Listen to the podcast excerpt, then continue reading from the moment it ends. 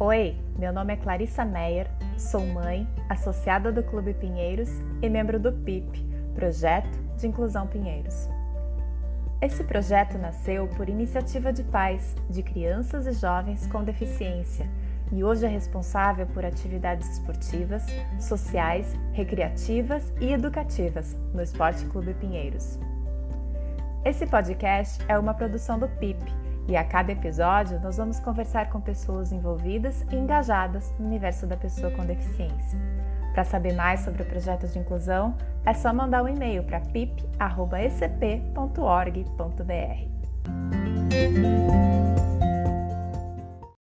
O tema de hoje é educação inclusiva e eu converso com Rodrigo Rubiner Mendes, empreendedor social, consultor e especialista em educação inclusiva, fundador do Instituto Rodrigo Mendes. Tudo bem, Rodrigo? É um prazer conversar com você. Oi, Clarissa. Prazer é todo meu. Conforme eu estava te contando, coincidentemente, é, nesse último feriado eu, eu fui no Cui Pinheiros, depois quase 40 anos, né? Eu era sócio quando passei minha infância lá. Meu avô era conselheiro, enfim, então, tinha uma relação muito afetiva com o clube. Fui aluno da, da tia Luci, e, e foi assim uma, uma um dia muito muito marcante para mim poder circular no clube e relembrar tudo que eu vivi lá e tudo que eu aprendi lá. Que legal, Rodrigo. Então, sinta-se, por favor, convidado aí quantas vezes quiser, em nome do Clube Pinheiros. É, eu te convido a, a visitar mais vezes lá e ter mais momentos como esse. Poxa, obrigado. Então, o, o, podcast fica em homenagem ao meu avô, Jefferson Rubiner, que era, que era um tenista e levava a família inteira para lá, é, todos os netos e, e filhos, enfim. É, fica aí essa, essa minha dedicação ao meu avô. Essa homenagem. Rodrigo, então assim, ó, para quem não te conhece ainda, me conta um pouquinho da sua história quem é você? Vamos lá. Eu, eu nasci numa família de classe média. É, minha mãe e minhas tias davam aula, eram professoras de, de escolas públicas. É, então, educação era, era um tema na, na minha casa. É, eu, eu, quando criança, era apaixonado por, por esportes. Comecei jogando bola no quintal de casa. Conforme fui é, ganhando confiança, pedi para o meu pai me inscrever no campeonato do clube, é, que pelo que eu, que eu vi até hoje é, acontece aos sábados de manhã ali, e, e o futebol foi uma, uma, uma, grande experiência no sentido de eu é, ganhar confiança. É, uhum. eu tive sorte, logo logo nos, nos, nos primeiros, nas primeiras semanas eu me destaquei, fui fui, fui convocado para a seleção do, do clube. Me lembro, tinha um, um mural, até procurei, não encontrei lá. É, ficava perto do prédio do boliche, um, um mural de vidro em que eles publicavam a lista de artilheiros da semana e, e eu lembro quando meu nome saiu nesse nessa lista para mim aquilo foi um máximo assim é, então foi, era no futebol em que eu em que eu me senti ali com sabendo que eu estava me destacando, conseguindo é, fortalecer minha identidade. É, mais, mais para frente, eu, eu, me tornei remador já, já com 17 anos. Na época, eu comecei remando pelo Paulistano, depois, depois competi em várias categorias pelo Corinthians. E, e acho que o remo foi minha grande escola de disciplina, de trabalho em equipe, de saber segurar a onda é, quando, quando a gente está em situações é, limite. E meu objetivo era fazer medicina, em, virtude do futebol também, eu levei uma pancada é, quando eu era adolescente, ainda quando eu tinha 13 anos, eu tinha uma lesão no menisco. E, e aí passei por uma cirurgia que me devolveu total é, condições de, de, participar de qualquer atividade esportiva. Fiquei, acho que, tão encantado com, com o poder do médico né, de devolver bem-estar para as pessoas que eu decidi que 14 anos eu decidi que eu seria médico. Fica mais uma homenagem aqui ao, ao ortopedista que me operou, chama-se Gilberto Camanho. Nunca mais tive notícias dele, imagino. É, e aí, quando eu estava fazendo um cursinho pré-vestibular, eu passei por um assalto na frente da minha casa, onde eu levei um tiro, e isso gerou a imobilidade abaixo dos ombros, chamada é, de tetraplegia. Precisei abandonar os estudos por um, um, um tempo para me dedicar totalmente à fisioterapia, mas tive apoio incondicional da minha família, dos meus amigos, tive acesso aos melhores médicos, então em nenhum momento é, me faltou ajuda. É, e aí, quando eu comecei a frequentar essas clínicas de fisioterapia, eu me dei conta que eu era uma exceção. A maioria das pessoas que, que nascem com algum impedimento físico ou, ou passam por, por, acidentes como eu, é, enfrentam também pobreza, né, uma enorme dificuldade de, é, por exemplo, de é, adquirir medicamentos e, e aquilo começou a me incomodar muito e foi acho que um dos fatores que foi no futuro responsável por eu ter é, optado né, por canalizar minha carreira para o campo da educação. Eu, eu, comecei, eu, eu acabei me formando em administração de empresas aqui pela GV, uhum. comecei minha carreira como consultor de empresas numa dessas grandes é, consultorias globais, era Anderson Consulting, depois mudou de nome para Accenture.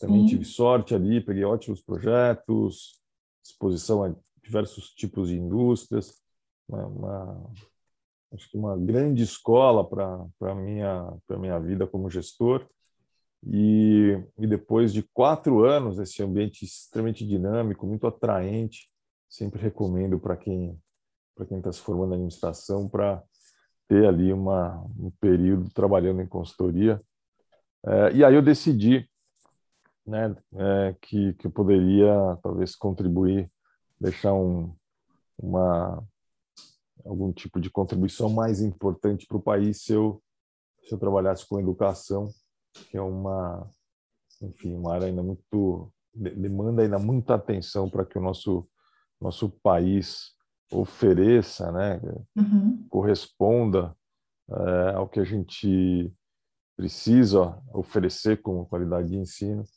E é isso que eu tenho feito aí nos últimos, pelo menos, 15 anos, tenho, tenho dedicado minha vida para melhorar a qualidade da educação, com um foco bastante específico. É, a gente, nosso instituto trabalha para é, apoiar as redes de ensino sobre como receber crianças e adolescentes que tenham alguma deficiência, algum transtorno. Eu já vou contar mais sobre isso.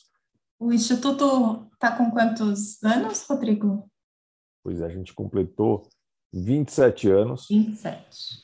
Pois é, e, a gente então trabalha com essa, né, essa nossa missão, é, garantir que nenhuma criança fique de fora da escola, né, pelo fato de ter alguma alguma deficiência, algum impedimento. E a gente faz isso a partir de três principais pilares. Em primeiro lugar, a gente produz conhecimento é, sobre como implementar essa uh, essa concepção da educação inclusiva que não é nada simples.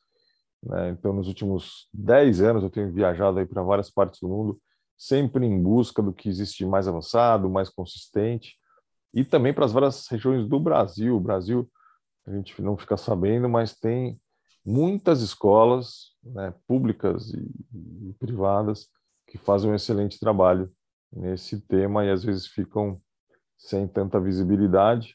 Uhum. Uh, e a gente publica uh, grande parte do que a gente produz como conteúdo num, num, grande portal chamado Diversa. Quem estiver aí nos ouvindo e quiser saber mais sobre educação inclusiva, né, o endereço é diversa.org.br.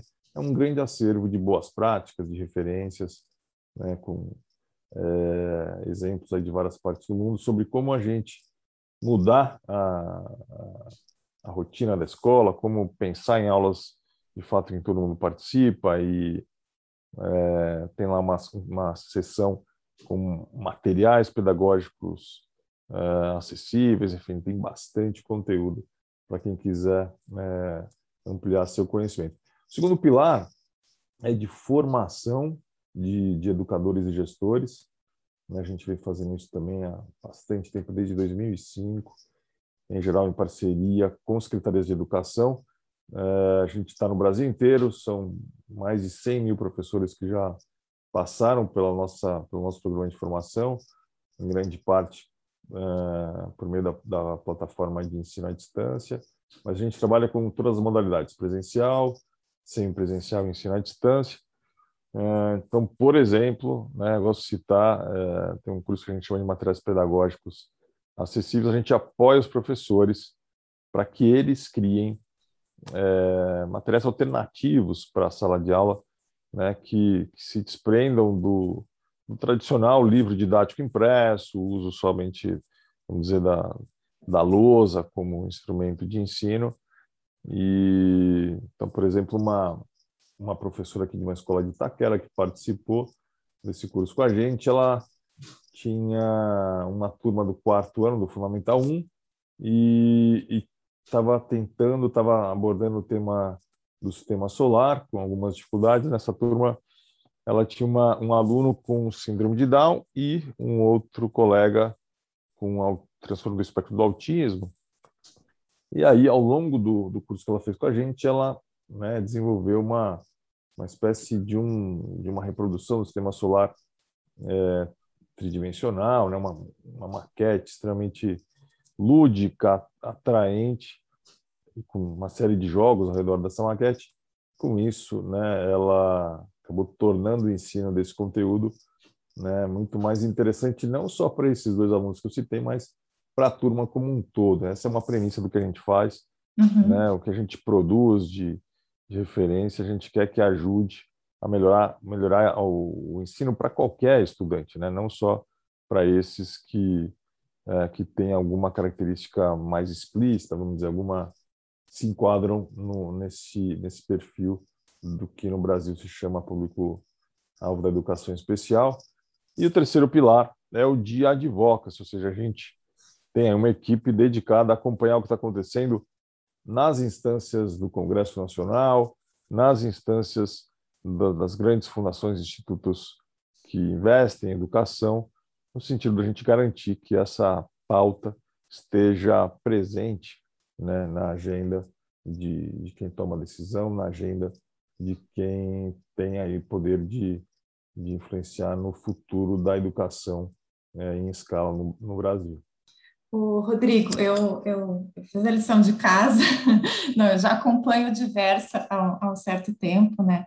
E realmente ali é, é muito rico, né? A quantidade de, de material que você disponibiliza ali e de boas práticas, de ideias, acho que a principal ideia é pensar fora da caixa, né? De você sempre levando é, a ideia de que um aluno não aprende igual ao outro, né? Então, assim, não é porque uma criança tem síndrome de Down que ela vai aprender igual a outra que tem síndrome de Down igual. Não, não tem nada a ver, são pessoas diferentes. E realmente a gente não fica sabendo de tudo isso se não tiver um lugar que, né, que você possa consultar é, é verdade, né? A gente ainda, ainda observa isso, né? Muita gente tende a pensar que existem, vamos dizer, soluções, receitas por tipo de deficiência, ou seja, né? É, é. práticas que vão funcionar por, é, por característica de aluno. E, e o que a gente já constatou é que, que no fundo, né, existem diferentes formas de aprender, independentemente do que aquele aluno tem como, como característica. Então, como você bem falou, né, dois, dois estudantes, por exemplo, com, é, com deficiência intelectual, uhum. é, podem aprender de formas completamente distintas. Então, o que a gente tem que fazer é entender né, qual, qual é o perfil daquele aluno, o que, que ele tem como preferências, quais são é, as suas manifestações quanto a dificuldades, quanto a é, o seu potencial, quanto ao que ele já demonstrou como aprendizagem, e a partir da aproximação né, a história do aluno, a equipe criar né, é, propostas é, pedagógicas que buscam é, maximizar as chances de aprendizagem. E isso, isso pressupõe, Clarissa, diversificar, né, usar materiais diferentes, explorar o máximo que a gente tem aí como recursos tecnológicos e tanta coisa hoje é, que está a baixo custo é, uhum. e de fácil acesso para qualquer professor. Então, Rodrigo, o que é uma educação inclusiva? E o que uma escola precisa ter para ter uma educação inclusiva? Então, só que em 2015, o Ministério da Educação e a Unesco me contrataram para fazer uma pesquisa justamente sobre isso, né? sobre essa pergunta. Né? Que, que é uma. Como é que a gente pode definir educação inclusiva?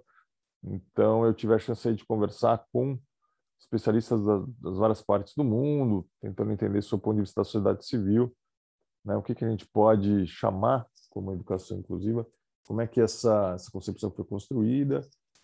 Então, o que existe hoje é um espectro, né? São, não existe um consenso, são, são formas diferentes de entender educação inclusiva, mas é, com intersecções, né? em geral, com essas, uh, essas visões compartilham da ideia de que, seja qual for aí a origem, a, a, a singularidade de um, de um aluno, ele tem o direito de estar na sala de aula convivendo com os demais.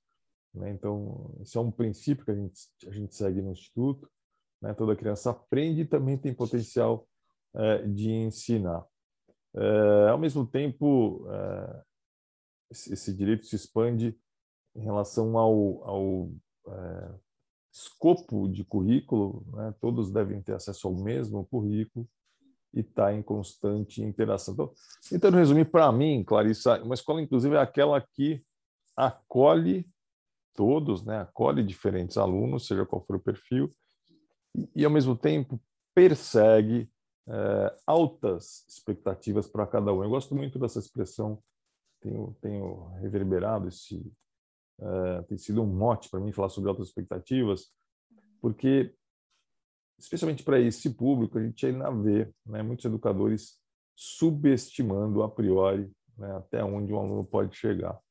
Uh, então, eu acho que a gente precisa sempre, tem, a gente tem essa responsabilidade como, vamos dizer, educadores, pesquisadores, de, de, de se, se é, observar e, e, e, ter, e ter essa, essa clareza do, do poder que está na nossa, na nossa mão é, em relação ao que a gente transmite para o aluno. Né? Se a gente não aposta, se a gente não tem é, esse, esse trabalho constante de, de acompanhar, de experimentar e de, e de mostrar para a criança que a gente está ali para apoiá-la, para que ela atinja o máximo, ela vai perceber. Né? Se a gente transmite uma, uma baixa expectativa, isso é muito destrutivo. E é, e é importante comentar que, que essas altas expectativas elas precisam ser é, personalizadas. Né? Não adianta a gente também estabelecer uma, uma expectativa padrão para um, uma turma, porque aí a gente vai continuar excluindo, seja porque essa, essa barra estabelecida está muito alta ou muito baixa, então, ela, a, expectativa precisa ser é, móvel, né? como eu falei, customizada para aquele perfil de aluno e constantemente revisada. Então, para mim, é, é assim que uma escola inclusiva deveria atuar. Né? E, Rodrigo, agora a gente teve recentemente, né, já está na pauta aí essa discussão, que eu acho que não tem como não falar, que é sobre o decreto 10.502, né, que traz de volta o tema das escolas especiais. Eu queria muito saber a sua opinião, então, e, e como que está o Brasil em relação ao resto do mundo sobre a questão da, da, da inclusão mesmo da, das crianças com deficiência na escola. Vamos lá. Nessas minhas viagens eu sempre tento entender qual qual é o estágio, né, em, em que né, em que patamar de política pública, de, é, de avanço eu, cada, cada estado, cada região do mundo é, é, apresenta. E, e, o Brasil, uh, em vários aspectos, a gente se destaca, né? a, a começar pela legislação. A gente tem uma, uma das dos marcos legais mais avançados do mundo quanto a essa temática. Né? Hoje, o, o grande referencial para o mundo é a Convenção da ONU, né? foi, foi criada em 2006. Os países que assinaram essa, essa convenção têm uma série de compromissos né, em termos de mudanças nos, nos sistemas de ensino. O Brasil não só assinou a convenção, como incorporou ao nosso principal instrumento, vamos dizer, do, do, do arcabouço jurídico, que é a nossa Constituição. Né? Hoje, também pouca gente sabe disso, foi a primeira vez na história que o Brasil incorporou um, vamos dizer, um documento internacional à nossa Constituição Federal, e isso quer dizer que qualquer lei, qualquer projeto de lei, seja federal, estadual ou municipal, né, em tese precisa estar em consonância, precisa respeitar essa convenção que diz é, que, que os países membros da ONU né, devem criar é, sistemas é, de ensino inclusivos em todos os níveis. Né? Então, mas esse, esse não é um assunto tão simples assim, né? Envolve aí muitas dúvidas. Eu, há duas semanas estava conversando com uma amiga, uma pessoa que estuda muito educação, e ela mesmo, mesmo me falou, Rodrigo, mas será que não tem certos casos em que é melhor a escola especial, etc. É, ela não é uma especialista nessa temática, mas ela gosta do tema da educação. Então, é, o fato da gente ter, como eu falei, uma das, das legislações mais progressistas, né, mais, é, eu, eu diria até sofisticadas do mundo, que defendem a inclusão escolar, eu acho que não é suficiente para permitir que as pessoas entendam o assunto. Né? Existe, eu diria que existe um falso dilema, no senso comum, que precisa ser esclarecido. Né? Isso tem a ver com o próprio decreto que você citou. Uh, o, o falso dilema é o seguinte: é melhor a gente proteger a criança com deficiência num ambiente mais preparado, é, com especialistas, que é como se imagina uma escola especial, ou é melhor a gente expor essa criança, né? permitir que ela conviva com os outros na escola, que a gente chama de inclusivo. Então, então vamos lá. O que, que é uma escola especial, em primeiro lugar? Né?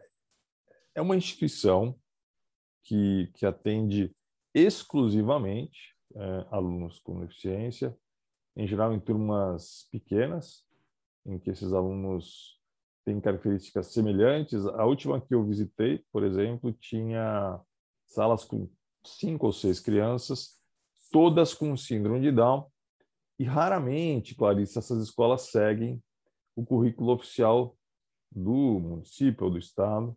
Sim. Né? E, e, de alguma forma, até pela origem desse tipo de instituição, elas partem da crença de que essa criança tem uma série de incapacidades e não vai conseguir conquistar autonomia. Nessa escola que eu mencionei, por exemplo, né, é, as professoras diziam para os pais abertamente que eles, eles deviam se conformar porque os seus filhos eram sindrômicos, né, e os pais não deveriam ficar forçando os, os, os filhos a se desenvolverem é, como eles gostariam, vamos dizer. É, lógico que enfim, é, tudo isso tem uma série de nuances, mas é como se o ponto de chegada já fosse definido antes mesmo da largada na, na caminhada da vida. Né? É. É, esse modelo foi testado né, por décadas e fracassou. É, o resultado pode ser observado aí nas, nas várias gerações de crianças que não foram é, suficientemente desafiadas, eu diria, é, o que pressupõe convívio, interação e estímulo contínuo, e hoje são adultos que né, são totalmente dependentes dos seus, dos seus pais, ou até dependentes de instituições, como já não tem mais os pais. Né? A ideia da escola inclusiva, essa escola em que todos os perfis de alunos é, estão juntos, frequentando a mesma sala de aula, é, ela, ela ainda gera insegurança, porque muita gente imagina que significa simplesmente matricular a criança com deficiência como as demais, né? E, e que isso vai estar resolvido. É evidente que isso não funciona. Para que as coisas corram bem, a escola precisa se transformar. É, nos últimos anos eu tenho aí, como eu comentei, né, conhecido de perto vários exemplos de uma boa educação inclusiva. É, e o que, que eu tenho percebido? Né? Quais são fatores é, em comum nessas, nessas escolas? Então, eu destacaria, né, são várias, mas eu destacaria, em primeiro lugar, investimento na formação dos professores, ou seja, oferecer conhecimento e, e recursos alternativos. Os professores falam, e, e, a gente deve ouvir isso, que eles se sentem sem é, conhecimento, sem, sem formação suficiente. Né? A expressão usada é despreparados. Né? Eu vi é, alguma pra... coisa que você falou que cerca de 70% dos professores se sentem é, despreparados, gente, né? Sim, sim, a gente tem vários estudos. Uma pesquisa, uma pesquisa do Datafolha mostrou que cerca de 70 né, manifesta que não não se sente seguro por falta de conhecimento uhum. é, nessa temática.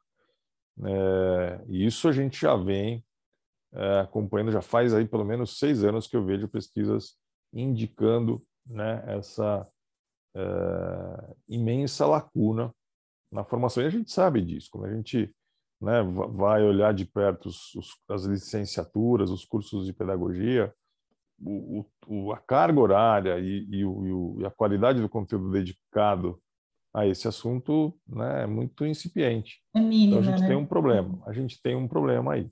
É. Então acho que esse é o primeiro ponto. Segundo lugar, tempo uh, para o planejamento das aulas.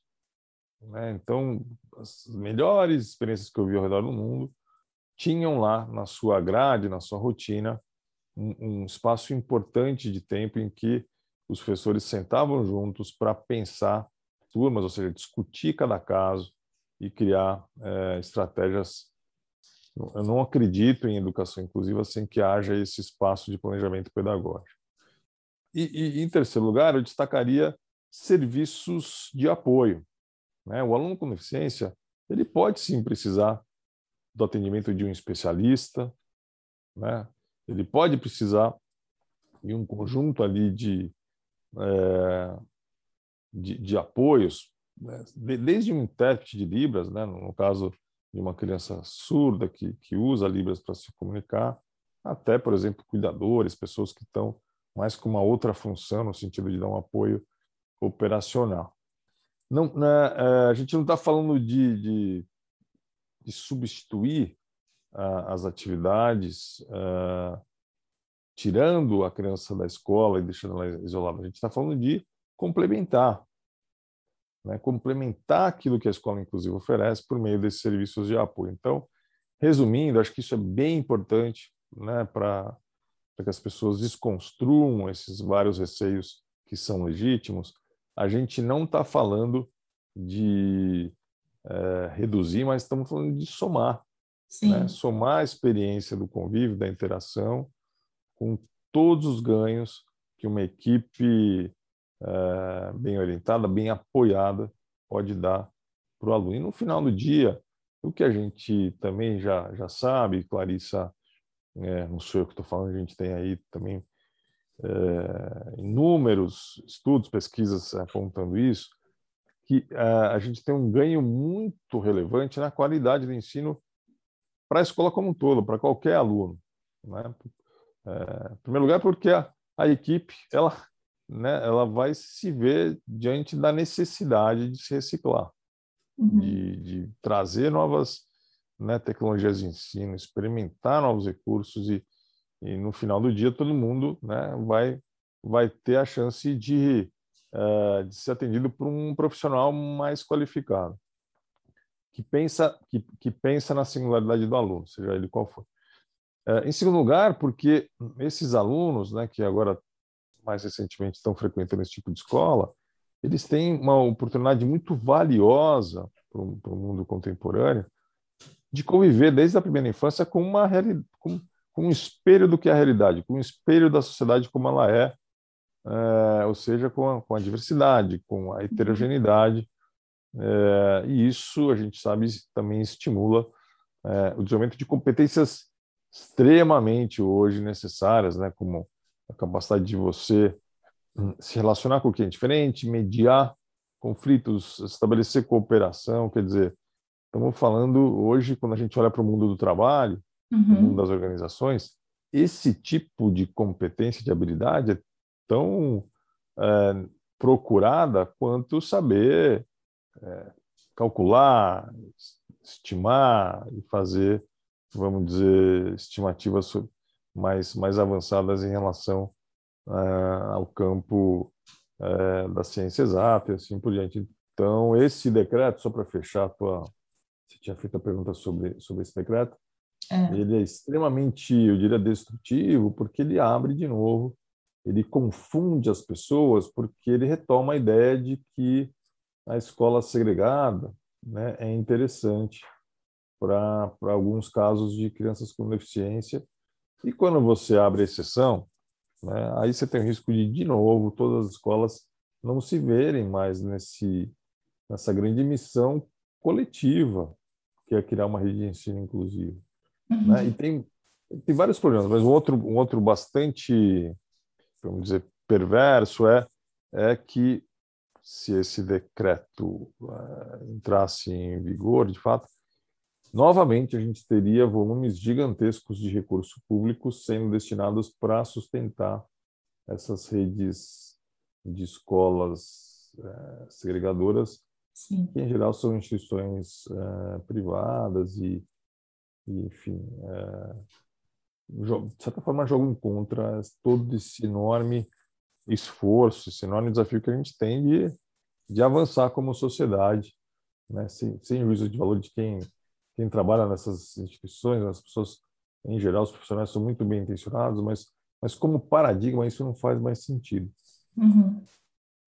Rodrigo, eu queria falar um pouquinho sobre esporte, assim, sobre educação física. Já que a gente está falando para os ouvintes do Pinheiros, é, como que é possível assim uma educação física inclusiva? Você acha que é possível uma educação física ou uma escolinha de esportes, no caso do, do clube, né, que respeite assim a singularidade das crianças? Porque o esporte, quando a gente pensa ah, esporte, a gente pensa assim, não, atleta de elite, competitividade, mas não é isso, né?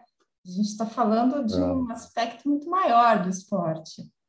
É, é, assim como a escola inclusiva, em certas situações ela é contraintuitiva, né? A pessoa pode pensar, não, mas claro que faz sentido a escola especial, muito mais, é, muito mais fácil se, se proteger, se separar, como eu falei. O, o, a, o esporte, a educação física também, quando a gente entra nesse, nessa discussão da inclusão, ela, ela acaba sendo contraintuitiva, porque a origem do esporte, como você está falando, né, se relaciona com justamente com a, a competição, a formação de atletas, o alto rendimento. Então, como é que você vai imaginar uma, uma aula de educação física inclusiva? Né? Curiosamente, esse é um assunto né, que nem era uma prioridade para o nosso trabalho, para o nosso instituto, mas em 2013 o Unicef nos procurou. Eles estavam querendo fazer um grande programa que aproveitasse o, o momento dos dos, dos mega eventos esportivos no Brasil, né? a gente teve Copa em 14 e Olimpíadas em 16, para estimular as escolas a repensarem o esporte e a educação física. Então, é, a gente fez primeiro um, tem uma fase ali de, de, de levantamento bibliográfico e busca de referências ao redor do mundo, mas o resultado desse, é, desse projeto foi a criação de um curso de, de formação de professores que a gente vem implementando até hoje é, no Brasil todo. A gente começou com umas 12 capitais né, que sediaram os Jogos da Copa e a gente trabalhava nessas cidades oferecendo conhecimento, oferecendo esse, essa oportunidade para professores de educação física em geral e também diretores de escolas, no sentido deles, ao longo de um ano, né, participarem dessa jornada e eles mesmos fazerem um diagnóstico da escola e proporem uma, uma intervenção que se dava no final das contas como como propostas de aulas de educação física inclusiva. E uhum. o que a gente o que a gente é, acabou criando com esses professores, né? O que que a gente pôde perceber assim o quanto a, a, a justamente essa área né, da educação física que que ela foi por tanto tempo excludente, quando quando muda o objetivo, quando muda a intenção, quando deixa de ser competição e passa a ser é, a participação de toda criança, né, ela se torna uma ferramenta extremamente poderosa de inclusão. Né? A gente, a gente, o projeto, o projeto é, foi batizado pelo nome, é, pelo Unicef com o nome de Portas Abertas para a Inclusão, uhum. e a gente registrou, né? A gente vem registrando tudo que esses professores estão criando. Então, quem quiser tem aí o, o, o site do projeto especificamente, chama né, Portas Abertas para Inclusão.org. A gente tem coletânea de vídeos de todas as regiões do Brasil, a gente tem publicações sobre é, como é que os, os, esses professores planejavam e implementavam as aulas, e é assim incrível, assim, é fascinante, né? A quantidade de atividades foram criadas. Só para dar um, um exemplo, eu fui visitar uma escola é, em Natal, no Rio Grande do Norte, no, no, no segundo ano desse projeto. É, a gente escolhia as, as práticas mais, mais, vamos dizer, emblemáticas e no final do ano, no final do curso, a gente ia em loco conhecer e produzir vídeos, etc. Então, eu fui para muitas escolas dessas, é, dessas capitais e, e numa delas, né, quando eu fui lá conhecer a prática, é, eu me lembro da história da Maria Heloísa, era uma, uma aluna que tinha, se não me engano, 12 anos, estava numa escola pública, ela tinha um transtorno importante e nunca tinha conversado com os colegas, com os, com os outros alunos.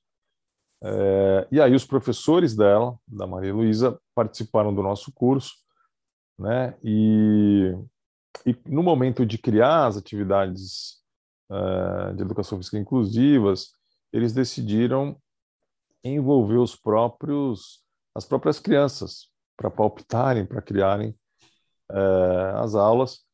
E aí foi justamente numa dessas rodas de conversa que pela primeira vez a Maria Heloísa falou uhum. né, minha opinião e começou a se engajar e eles eles criaram uma espécie de badminton inclusivo é, resumindo muito assim eles primeiro lugar, eles uh, trouxeram né, um, um, um, uh, um intérprete de Libras para ser para estar ao lado do juiz, de forma que as crianças surdas pudessem entender o que estava acontecendo.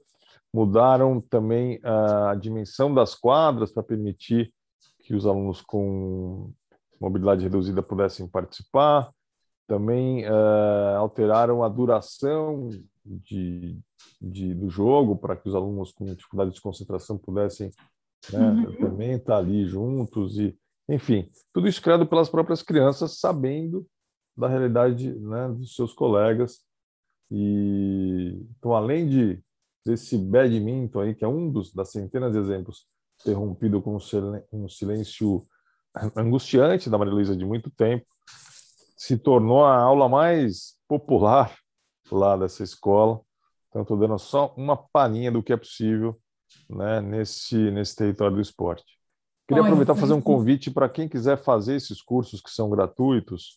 Uhum. Alguns são presenciais, etc. A gente precisa planejar com cada escola, mas tem dois que estão ah, à disposição na internet, por meio de videoaulas, etc. Um deles é esse de educação física inclusiva, chamado Português para a Inclusão, e o outro que a gente lançou agora em setembro, se chama Planejamento Pedagógico Inclusivo. O primeiro a uhum. gente fez com o Unicef e a Fundação Barcelona, o segundo a gente fez com a Fundação Lema. Quem quiser o endereço da, da plataforma é formação.rm de, de Rodrigo Mendes.org.br. É, tem sido bastante elogiados aí os cursos. Rodrigo, a gente já está chegando ao final desse, desse nosso, nossa conversa passa muito rápido, né? É, então, eu queria de novo te agradecer, deixar as portas do nome do, do Esporte Clube Pinheiros, te convidar novamente. A hora que você quiser aparecer, a casa é sua, por favor. Eu espero poder contar com você outras, em outras oportunidades para o nosso projeto de inclusão. É um projeto que ele nasceu muito timidamente, assim, com três ou quatro grupos de pais, em 2017, se reunindo ali nas mesas de, das lanchonetes, e foi crescendo, e foi abraçado pela diretoria. Hoje está sob o comando do André Mignoli, que você conhece, que é um grande amigo, uma pessoa de, de um coração imenso. É... Então, eu queria deixar aqui as portas abertas do clube e te agradecer por esse papo, que foi maravilhoso, parabenizar por esse trabalho é, fundamental que você faz. Eu que agradeço, foi, um prazer, Clarissa. Como a gente está num, num, dia de homenagens, né? Eu homenageei aqui meu avô, uhum. conselheiro do clube, levou todos os netos para serem sócios também na época. O Jefferson Rubner, acabei citando a tia Lucy, uhum. é, né? Fiquei bastante emocionado quando eu fui ali é, na segunda-feira era feriado, não pude entrar, mas só de chegar pertinho ali, acho que até o cheiro da escola é o mesmo. Sim. E, e encerro com homenagem à minha namorada, Carol Velasco, que foi quem, quem que é sócia do clube e que acabou sendo responsável por eu conhecer vocês aí e, e ter visitado aí novamente esse, esse local tão especial em São Paulo. É, e a gente segue juntos então, Clarissa. Tá bom. Obrigada, viu, Rodrigo? Muito sucesso para você, tudo de bom. Para vocês também, um abração. Para saber mais sobre o projeto de inclusão, é só mandar um e-mail para pip.ecp.org.br. Por hoje é isso. Obrigada, um grande abraço e até a próxima.